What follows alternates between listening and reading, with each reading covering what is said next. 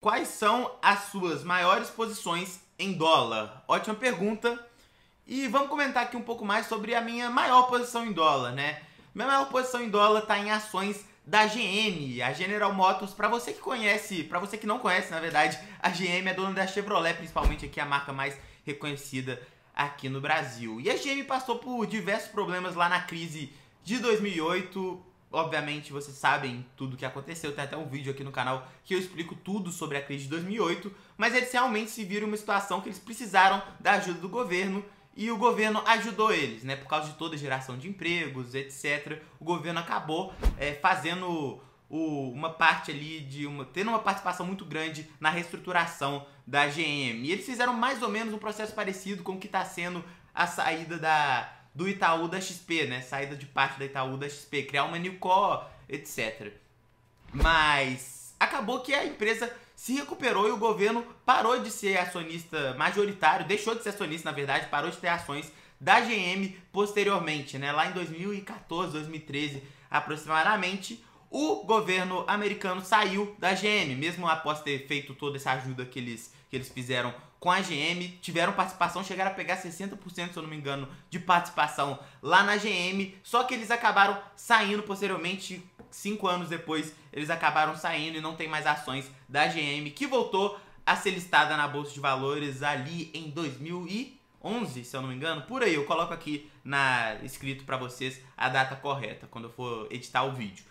Mas de qualquer forma, esse foi todo o processo de reestruturação da, da GM, que deu muito certo, viu, gente? Apesar de que você fica com o pé atrás de, de investir uma empresa que teve que ter ajuda do governo para ela não falir. A verdade é essa, tava com é, passivo numa, num patamar muito maior do que, do que ativo e numa crise econômica se viu precisando da ajuda do governo. Você ficou um pé atrás, atrás de investir em uma empresa dessa, sem dúvida nenhuma. Só que, depois que isso aconteceu, depois que o governo saiu da participação que tinha na GM, é, a rentabilidade da empresa atingiu patamares que, mesmo em setores onde o ROI, por exemplo, é muito alto, atingiu patamares acima da média do mercado, tá? Para você ter uma ideia, a média do mercado deve girar aí na casa dos 15%, alguma coisa assim, 15, 20%. A GM tem um ROI aproximado aí de 24%, 25%. Então é uma rentabilidade sobre patrimônio líquido muito alta, né? muito alta. E isso tudo depois da reestruturação. E ela tem ainda, além disso, diversas vantagens competitivas, né? Que fazem principalmente a questão do caixa ser um ponto muito favorável a ela. Por quê? Porque ela tem a possibilidade, por exemplo, de negociar os melhores acordos possíveis com fornecedores, de questão de prazo, etc. O que faz com que eles tenham acesso ao caixa antes de repassar para o fornecedor, coisa que grandes empresas do setor costumam fazer. Mas a GM tem essa grande vantagem competitiva, além da marca que eu já informei para vocês, essa vantagem competitiva muito forte da dessa possibilidade de gerar muito caixa, uma empresa que gera muito caixa. E até por isso que para mim, na minha visão, é uma companhia que é um caso clássico de velho investing, né? Porque se for pegar, por exemplo, a geração livre é, de caixa, o fluxo de caixa livre da empresa, você vai ver aí que vai dar um, um valor próximo de, sei lá, 18%, 15% do valor total da companhia, 20%, alguma coisa nesse, nessa faixa aí de 15% a 20%. Então é uma empresa que gera muito caixa, uma geradora de caixa ferrenha, né?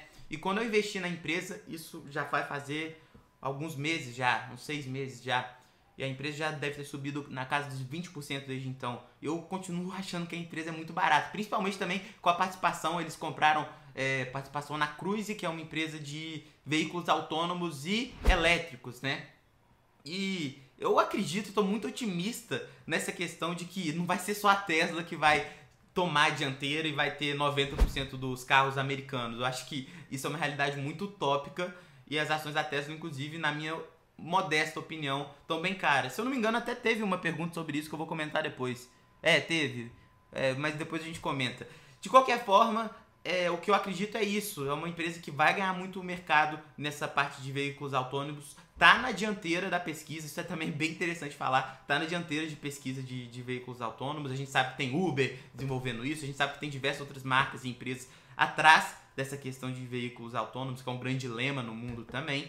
Mas é isso, na minha, na minha humilde opinião, eles estão muito na frente nesse desenvolvimento e eles vão ter bastante parte desse mercado de veículos elétricos também. Então a Tesla que abre o olho E, na, e, se a gente for principalmente fazer o que eu acho que para mim nem faz tanto sentido, mas se a gente for fazer a comparação do valuation de Tesla com valuation de GM é uma coisa ridícula, né?